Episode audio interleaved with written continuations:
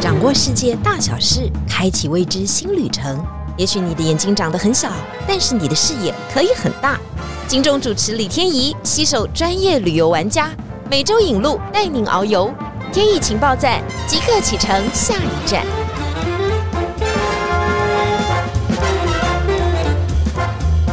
天意情报站，欢迎大家今天来到节目现场。现在可能时序六月，你很难想象说明年行程到底要怎么规划。但是有人说啊，毕生直至一定要去南北极一次。我们在之前好多的 podcast 当中都有介绍过南北极，但是到南北极到底要坐什么样的交通工具去？坐一般的交通工具跟坐正统的，跟坐最贵的，真的有差别吗？还有今天我们接到这个大男孩，他今年大概三十多岁，但是他已经在北极还有南极有非常丰富的经验，他去的次数哈。我的双手跟双脚的指头都不够数，就是超出很多啊！这样的一个人生的体悟，他到底体会到了什么？那接下来他想怎么发展？在接下来我们要带你看的就是《极地探险员》。今天我们用掌声欢迎 Daniel。Hello，大家好，我是 Daniel。Daniel 先自我介绍一下好了。呃，我毕姓吴，口天吴，然后我是在海洋大学商船系毕业的。那毕业之后就开始在长荣海运工作。长荣海运，对对对对对。如果还留着的话，股票应该分不少。我应该现在就 是唆使旁若游轮的人了，对不对？现在不用开那个冲锋艇了。后来因为就是很想去国际游轮工作，然后每次在海上开货柜船。都会看到游轮经过的时候，就很羡慕，想说上面是在开 party 还是有什么特别的节目在玩这样子。你应该不会是看到了比基尼女郎吧？哦，这个大概占百分之十啊。对，那个是近距离就可以看到，还是要拿望远镜？要我拿望远镜，因为船跟船之间的距离不能太近。所以我说你有标准配备。对，然后就在地中海游轮工作了大概快四年的时间。我大概就是每五年就会有一点厌倦期，就想换一个新的环境。在地中海的时候，就开始找一些比较特别的航线，就意外发现了这个南北极。对对，一开始我以为要去开船的，我就找开船的工作，嗯，他说去南北极开船。但是因为在那边开船需要极区的航行执照，就是你要去极区，就是在南北极的航行执照，这个是是特别要去考的吗？你要去受那个模拟机的训练。就是在冰区里面航行的模拟机的训练，这个跟开飞机其实很雷同的嘛。你要上飞机的时候，你一定要测试这些模拟机。当然它的技术完全不一样了。但最大的障碍就是台湾没有这样的教育机构。哦，对，你必须要飞到巴黎，或者是这些探险船公司的教育训练机构，才能够上这些课。嗯，对。但是他会甄选的人都是从白纸开始的，从你在学校里面就开始。上课，然后上到毕业之后再训练，对，所以说我是完全是另外一个体系的，就没有这个机会。所以说你去的时候是真的白纸，但是因为你之前曾经学这个商船嘛，你还曾经在邮轮公司，所以对他们来讲，你还是必须要重新学习嘛。对，我就放弃了，我就直接当翻译，因为那个时候刚好中国市场崛起，是对，然后他们很缺翻译，所以他也需要其他的职称，对，职务就对了，对对对，然后就是探险队员。嗯，后兼开橡皮艇哦，所以你本来是想要考可以开船的，对，但是 没想到要急需的执照，又必须从头开始搜寻，听起来就是一个艰辛很困难的过程哈。嗯，有一点，但是我发现好像我还蛮喜欢客户服务的，就自从做完翻译员之后，嗯，对，这个客户服务就有点像我们的领队工作哈。接下来你就要面对各式各样的客户嘛哈，来自。四面八方不同国家的客户，但是因为你刚刚讲了好多很特别的经验啊，你可能本来是游轮，后来到地中海进行航行，现在要到极区去进行航行。以前你在游轮工作的时候，你是主要担任什么样的工作？嗯，驾驶，驾驶就是可以开船，对对，然后还有安全管，就是在游轮上它有很多部门，有环境部门，有驾驶部门，然后也有安全部门，这几个部门都是叫甲板部里面。然后，所以那时候你是比较少接触到客户的，对不对？对对对对对，都是在驾驶舱待着。所以到了旁若游轮，等于有一个崭新的开始。结果没想到，他更适合担任的就是面对面的客户服务哈，还有驾这个冲锋艇。而且我最喜欢的是来南极的客人啊，上船前就很开心、很兴奋，因为他们就准备要去看企鹅，哦就每个人都是很笑容满面的那种，要对你就圆梦的感觉，就过德瑞克海峡就不是这么回事了，就可能在房间待一下这样子。因为海浪太凶险了。对对对，啊、这个就是 Daniel 的人生经历啊！你看他今年才三十多岁，但他一直以航海作为职志，只是在航海当中，他可以转换不同的职业。就人有兴趣哦，找对事情往前做就对了。那我跟 Daniel 是怎么认识的呢？大概我们有两次照面，第一次照面呢，就是那个时候晴天旅游要推旁若游轮到日本的行程，那个对晴天来说第一次，旁若游轮来说也是第一次。我们为了开那个发表会呢，就把 Daniel 请到现场，因为要会说中文很重要，可能要招台湾来的团员。那 Daniel 那时候就全副武装，穿了极地的探险队的制服，登上了台讲话，至少帮我们招到了十个客人吧？应该不止吧？应该不听说好像不止。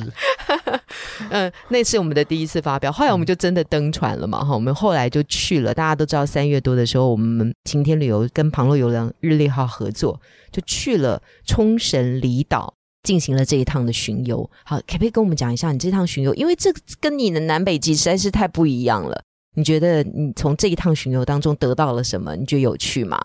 其实，在去南北极之前，我就已经在中美洲嗯。做过热带、富二代探险了，所以大概的操作我大概都很清楚。嗯。那只是换个地方。嗯。那特别比较开心的是，是我们台湾客人来到这条船上，嗯。就更有那种亲切感。嗯。对，然后这一次我们去了冲绳，还有这个鹿儿岛等等的这地方，我们有加一些海滩上的活动、水上的活动，包括独木舟啊，或是像是原本要做一些像浮潜，然后还有一些外国客人做这个深潜等等的，都是很令人期待的。用探险的方式走冲绳，我们这次冲绳大概走了五六个小岛哈，我想问一下 Daniel 你的工作，因为啊每一次啊我早上起来的时候，虽然他 morning call 告诉我们说啊我们等一会八点钟就要集合啊，但是有的时候六点钟我们还在海上的时候，其实啊你们探险队员已经出发了，对不对？对，对我们来讲当然是第一次，然后对你们来讲，你们之前去过这些地方吗？我们虽然没有去过，但是我们有一群日本的 local guide，、哦。他们已经跟我们的队长已经有稍微去过，就然后 meeting 了，对对对然后也去看过了，对当地的地形啊，然后 operation bus tour 的安排，他们都很清楚了。所以早上七点多，你们突然就驾着这个冲锋艇，噗就出去了。你们是在探勘什么吗？还是你们在了解什么吗？因为我们这次去冲绳有很多像是港口的嘛，嗯所以我们进去的时候可能要先跟海关照会，然后跟这个港务局照会之后，然后了解一下进港的这个路线啊，然后包括我们登陆需要橡皮艇是要横着靠呢，还是要直着靠，哦然后等等的一些 operation 的部分要先了解一下，然后浪高啊、风速啊等等的。在我们几次好多次要登冲锋艇之前啊，其实我们是被禁止的，就是说今天可能有一些风浪太大，或者是可能哎这个海象不好，可能对于我们的团员会受到影响，这些也都是你们决定的嘛？你们就觉得今天的状况可能先等一下，可能等个半个小时以后再进行冲锋艇登陆可能会比较好。其实我们在前一天晚上，我们就会开始陆续观察隔天的天气。嗯那到隔天早上的时候，还是会继续观察。那你们所预定出去的时间减掉一个半小时，就是我们起床开始要准备的时间。哦对对对，假设你们七点半出发，我们六点，点钟，对对对，就开始你们已经。着装完成，然后已经决定要出去了。对对对，然后可能就带个三明治放在包包里面，就放在橡皮艇，然后有时候可能就直接在橡皮艇上直接吃了。当他们把所有的冲锋艇就是驶出去的时候，就开出去的时候，哇，那一排很帅气耶！因为他们都穿了黑色的制服，然后套着雨衣，然后好像都在竞速比赛。你们开船是不能够比赛的，对不对？我们不会这么无聊啊，我猜这样是有一种不良示范，对对懂对。但有时候特别在南极的时候，嗯我们会几个队员比较嗨，就可能会稍微就竞速一下，竞速一下但在冰里面竞速，对对对。哇，这个听起来就很过瘾哈。嗯、我们刚刚只是在讲说，这个是在平静海域的时候他们所做的事情，但是这一次日本列岛的巡游当然是非常特别的。我们的船呢，就从基隆港一路呢，就进行了四五个小岛之后，我们开到了大阪港，因此就结束了这一趟的行程。但是对于 Daniel 来讲，你们并没有结束，对不对？这旁若有人日历号持续往前挺进，可以跟我们讲一下，你们大概还有哪几个日本方面的航程？我们很多，因为特别是走濑户内海这一部分，嗯你们下去大阪之后，我们就嗯大阪直接往小樽开，然后小樽之后，然后我们就往釜山，再回到大阪。哦然后当然这些岛屿就是我们会找一些其他大船、大客轮是去不了的地方，嗯。特别像是这个英内，就是伊根丁这个地方是一个小渔村，是。然后它只能够就是很小很小的船才能够来用 tender 或者是用 zodiac 的方式嗯。把客人载进来。带过去，对，那这边的地方其实，在陆地上是能够走进来的，嗯。但是你那个车道大概就是一台车的这车道，所以你常常在开车要开比较长的时间，就是因为他在会车的时候会需要让一下。请问一下，你刚刚说的这个地方是有人居住的吗？有人居住，哦，只是人口很少，很少一般日本人可能也不会去的。对对对，就你就是带一群外国客人去了，所以我们的船离开以后，他们又跑去了北海道，然后继续往南行驶，然后就嗯到了釜山，然后接下来他们还要再往濑户内海行驶啊，嗯嗯就是今年非常非常的丰富哈。不过我们还是比较好奇，就是 南北极哈，我们想要知道哈。极地的探险队员是不是需要有一些什么样的条件呢？你就是当初接了这个工作的时候，你觉得对你来讲条件是什么？最大的困难点是什么？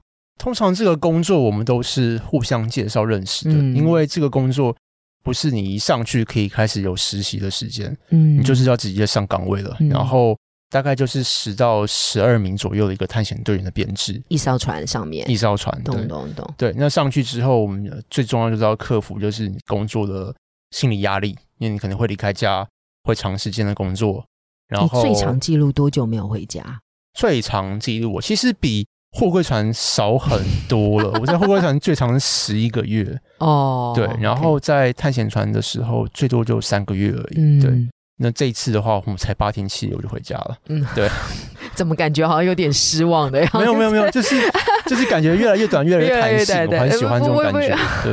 很喜欢这个感觉，因为妈妈爸爸会听啊。接下来他就要去那个极地嘛，他跟我说八月就要去北极，十一月就要去南极哈。嗯嗯，你说你第一个工作的挑战就是你必须要克服可能离家很远这样的辛苦，还有呢，还有什么挑战？还有就是你要很迅速的扩充你的对于极区的知识，嗯，比如说你隔天要去哪个地方，你在前一天晚上就要赶快恶补，就是明天我们要去看的东西，它那边地址是什么样，历有什么样的历史，什么样的探险家曾经来过这边。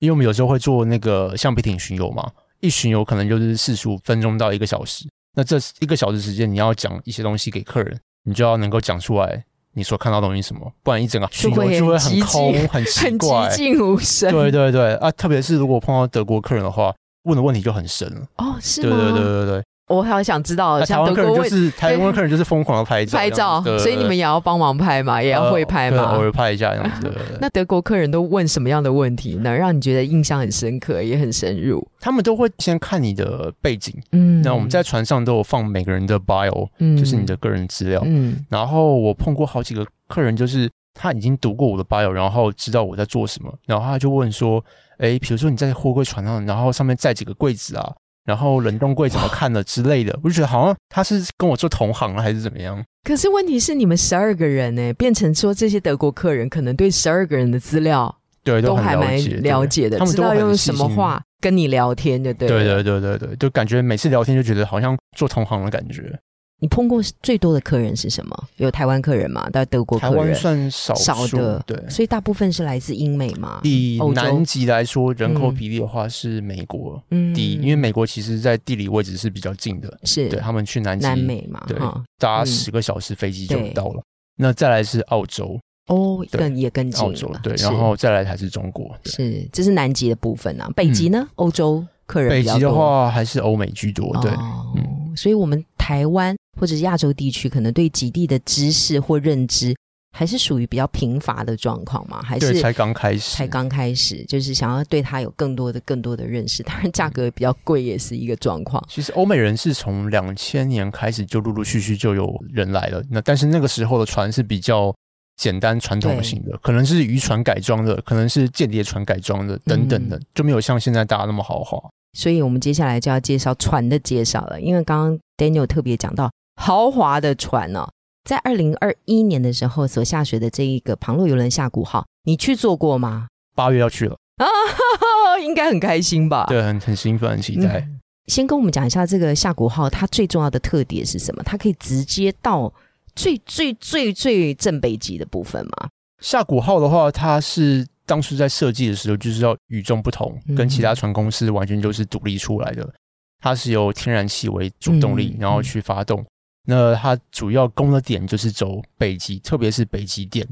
大家可能常常听说，就是去北极，可能去格陵兰啊，去斯瓦尔巴，就是挪威的一个属地群岛。对。但是这条船是专门就是走北极点的，就是到正北极。你在正九十度的地方所看到旁边的地方都是南边，都是都是南边。对对对对对，这句话很有深意啊！你看到所有的都是南方。对。所以我们就会进行破冰的任务。嗯，因为对我们的认知来了解的哈，我们做过破冰船，尤其日本破冰船或者是挪威那时候的破冰船哈，都是用挤压的方式嘛，它是是打在冰上，然后用挤压把冰压碎。我不知道下古号他们的破冰方式是什么样的破冰方式。其实现在破冰方式大部分都是用船头，就像是一个大的汤匙一样，然后船。开上去，然后把冰压碎，压碎之后，不是我们认为这样打破的方法，呃，不是打破，不是不是前面有个什么，对，什么锋刃的刀，没有没有没有没有没有，都是靠前面很重的很厚的船壳去把它压碎，然后有靠很强的动力把它往前推进去。对，当然在夏国号，它还有一个特色是，它除了船头可以破冰之外呢，它甚至在船尾，它的螺旋桨是可以把冰给打碎的。等于说呢，假设我们在破冰到北极点的过程，如果你碰到一个大概十几二十公尺这个长度的冰脊，连续性的冰面突然挤出来一个像是一个高的这个小山的冰脊，对，这个时候它是可以绕道吧？它可以把鼓，它就是倒退，把螺旋桨把后面的冰搅碎，去把那边搅碎之后开出来的航道，它再继续往前开，这样子，对。哦，所以它是有这种功能的。我知道夏国号下面似乎像一个飞机翼一样，它还有很大的这个叫做平衡的翼的功能。这个可不可以帮我们介绍一下？平衡翼的话，主要就是在航行在大洋的时候，能够帮助我们的船不会摇晃的太剧烈。对，当然在冰里面航行的时候，我们是不会打开它的，因为在冰里面航行的时候是没有什么海浪，因为都已经被那个海冰所就是镇住了。所以我在冰里面航行，它是会把它收起来。只有在航行 open sea 大洋的时候，它才会打开，让整个船的摇晃的程度不会那么剧烈。通常啊，我们要到这个正北极的时候，要经过这样破冰的行程呢，它大概有海嘛哈，接下来就会接触到冰啊，这样子到正北极的时间点大概会。拉到几天呢？就会一直在进行这个破冰的过程，大概是四到五天不等。但当然，它是持续性在破冰。如果说我们看到有趣的东西，比如说，嗯，看到北极熊，是，我们就会停下来，然后去跟他玩耍吗？呃，玩耍 应该是不至于，因为它还是会具有攻击性的。对，但是我们就会静静的等它过来。这条船最特别就是因为它可以在冰里面航行嘛，所以说北极熊它可以直接走在冰上面。慢慢走到我们船旁边去，很好奇的看我们。如果说你是搭一般的探险船，抗冰能力、破冰能力没那么强的话，你就是只能在海上。那北极熊顶多游过来，你也只能看到它的北极熊的头而已。那它很可能就游回去了，因为它觉得它站不住脚，也没办法做什么事情。所以，Daniel，你去过北极几次？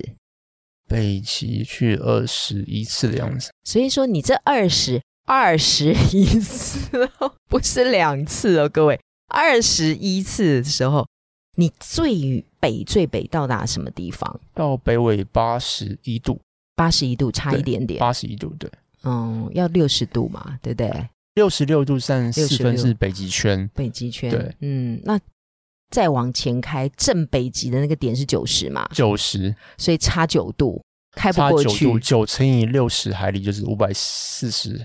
海里，那你那时候坐的船是没有办法再前进了，没办法再前进，就是这样子。因为我坐的不是下古号，所以你今天要挑战你另外的任务，就是要到那个正北极对对当中。好，我们先讲一下北极熊好了。所以你这二十一次当中，你每一次都会看到北极熊吗？都会有这样的丰富的收获吗？嗯，目前这二十一次都有看到北极熊，只是多跟少。对，然后看你走的航线。如果说你是走斯瓦尔巴的话，就是看到的几率就比较高，嗯，大概一个航次可以看到五到七只不等。我先讲北极熊，它当然是生性非常凶残，它是非常金字塔顶端的猎食者啊，所以它不是像我们看到在漫画当中或者在动物园里面可爱的样子。你看到的都是独行嘛？它会跟其他的伙伴接同行嘛？或者它带着它的小孩？通常是一只雄性的，或是妈妈带小孩。对，那妈妈带小孩有看过小的，大概几个月大的，也有到一两岁的都有。对，然后最近的一次就是在一个斯瓦巴群岛的一个小岛上面，然后看到妈妈带了两个小 baby，然后就是搁浅在呃岛上的鲸鱼，死掉的鲸鱼。你说这个时候是发生在几年？七月的，就是在九的样子。二零一九，就是在疫情之前的最后最近一次的看到嘛？哈，对对对。这三年他们应该过得蛮好，因为没有那个人类太多的去 侵扰他们。对对，冰应该也长得不错。但是你会有一个想象呢？当你往前，我不知道你到八十一度的时候，哈，这样往前推进的时候，进了北极圈，看到的是越来越多吗？还是我们是不能够这样子想象的，因为他们非常可能住在很内陆的或者是很北极的地方。其实我们看北极熊大概是在八十五度以内，对，不会一直到九十度，因为那个地方就是一片冰原，海豹也不可能，它也没有办法觅食，对不对？嗯，还是因为食物是它很重要的重点。对，它一般都会在陆地上的附近的浮冰群，然后等待。那你看到北极球跟你最近的距离是多近呢？最近哦，大概不到一百公尺吧。哦，他就是这样看着你们的船慢慢的开过来。没有，他们就会慢慢接近。我们其实不能靠他太近，是他主动接近。但是他在陆地上，我在海上，所以我们这样看着他的话，他只要没有被我们影响，就是他的，我们会观察他的行为。如果说他觉得就是很不舒服，感觉到被影响的话，就离开。那如果说他离开的话，我们就赶快离开，就怕干扰到他。所以，Daniel，你讲的都是大船嘛？呃，就是我们坐的那个日历号，大概是两百人的船。那你有没有曾经开过冲锋艇？因为你知道你们要大船换到冲锋艇上，你有没有看过冲锋艇上面，然后距离北极熊很近的距离呢？就是刚刚讲了，我们不是坐冲锋艇在看它的，我们不可能在陆地上看它。对对对对，在船上看它的话会更远。对。嗯，所以去北极的话，建议一定要戴一副望远镜。哦，还是会有点距离，对对对。我曾经听那天不知道谁分享，他说其实他们开冲锋艇的时候，也到了一个地方有点浮冰的时候，也有看到北极熊，那个距离就真的蛮近的。那个时候大家其实蛮紧张的，因为它是野兽啊，它不知道会发生什么样的事情。所以这个要特别小心啊！但是如果你大家下古号的话，你就不用戴望远镜了，因为它很可能就直接走到船边。对对对对。就很近很近的，嗯，因为非常有可能哈，我们知道北极熊的位置在哪里的时候呢，我们的船长呢就英勇的往那个方向前进，没错，因为他就是要破冰嘛，嗯嗯，这个有点像哈，我这样形容对不对呢？我们在非洲大草原当中会进行 safari，就是一种探险的巡游，知道哪里有豹啊，有狮子啊，所有的那个 safari 的那个吉普车就会往那个方向开，所以夏古号也是这样的一个。方向感嘛？对，正确。冰上 safari 哦，冰上 safari。对，我们会就是特别是在第一个航次就先找到它的位置，嗯，然后可能会标在海图上，嗯，然后第二个航次就大概走那个地方。其实它能够走的距离也不会到太远了。我们大概就是以那个方向去走的话。看到的几率，看到的数量会更多。我们当然最想要看到北极熊啊，因为这个木栅动物园都没有嘛，哈。接下来，你可不可以告诉我们在北极，我们还可以看到什么样丰富的生态或者是动物呢？北极其实如果去斯瓦尔巴的话，有很多这个斯瓦尔巴的驯鹿哦，对，然后不一样吗？长得跟一般的驯鹿，跟驯鹿长得有点像，但是就是更体型更大吗？其实差不多哎，就是对，就是斯瓦尔巴特有种这样子，对对对。然后还有那个北极狐，狐狸的狐，正要问你这一个，嗯，那个是在哪里看到？都在斯瓦尔巴可以看到，它是野生的，野生的，对，但是它的颜色常常会是像棕色或蓝色，所以说就是要很仔细的去找，会有我们探险队去用望远镜把它找出来，然后我们再告诉我们的客人，我们，客人在往向那个方向。去看它，然后不要去吵到它，它就不会跑走。嗯，所以这个大部分的生态在。接近北极圈或刚过北极圈的时候，其实是可以被看到的。如果再往前进的话，就越来越少。然后还有一个要提到是海象，嗯，海象也是一个很特别的在北极的动物种，是，就是有很长的那个象牙，对，然后它是吃就是海里面的贝类，嗯，当它要上来浮冰休息的时候，就是用它的海象的象牙去把它勾住在这个冰上，然后慢慢的爬上来。嗯，你们曾经看过这样勾住冰上，然后慢慢爬上来，因为它身体非常非常大嘛，它头可能只有小小的一个。你们看到那个全程的动作吗？有啊，有看过，对，也很难得啊，因为通常都是看到它在睡觉的样子。这是北极之旅哈，它是全生态的，而且呢，它是一个探险未知的哈，它会这样子像一艘船。你有看过那个照片的话，你觉得它好像卡在冰里动弹不得，但它其实朝着它的目标前进。这个目标可能在远方就有一个北极熊，或者远方有个特殊的生态，也许就是那个极点。请问一下，到了极点以后，我们要做什么事情？在极点的时候，当然一定要先庆祝一下，然后香槟开下去就对，开下去，然后我们会排成一个九十度 N 的字样，有大家穿着红色的这个旁路的大的防雪衣，嗯，然后排成一个九十度 N，然后一起再拍个空拍图，也会这边做冰泳，冰上跳水。嗯，所以我们会在一个很厚的冰上挖一个洞，然后让客人能够跳下去。请问一下，冰泳你应该常做吧？我其实就是受洗而已，南极跟北极受过一次，就证明说我做过之后我就没有再做，因为真的有点冷啊。对，不是一个，你是探险队员，对对对，你是探险队员哎。因为我们在如果要跳下去的时候，回来的时候也要有人开艇嘛，要有人做自己的事，你总不能就是赶快。披个毛巾就开始继续开庭了，对那应该是冻毙了吧？对对 对对对对。呃，我想问一下，到北极几点？不用说，你上次八十一纬度的时候，那个大概是几度？用摄氏来讲的话，其实我们南极跟北极都是夏天的时候去，嗯大概就在负五到正七八左右，跟北海道其实差不多，所以是可以接受的嘛？我们都觉得说，哎呀，北极那个，但是因为我们当然是六七月，北极啦是。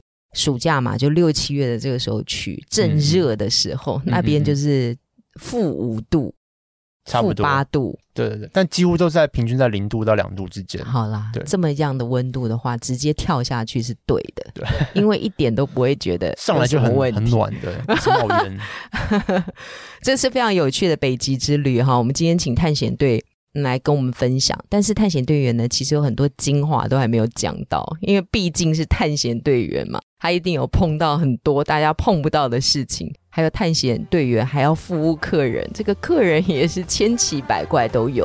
因此，在下一集的天意情报站当中，我们持续会邀请到 Daniel 来跟我们分享在极地的种种，他们到底探险到了什么呢？这是这一集的天影情报站。想要去极地呢？想要为你的梦想打卡呢？哎，请把这一集订阅、点阅、分享、按赞，谢谢大家。我们来请 Daniel 跟我们呼一下台呼。天意情报站，你说赞不赞？赞赞赞赞赞！拜拜。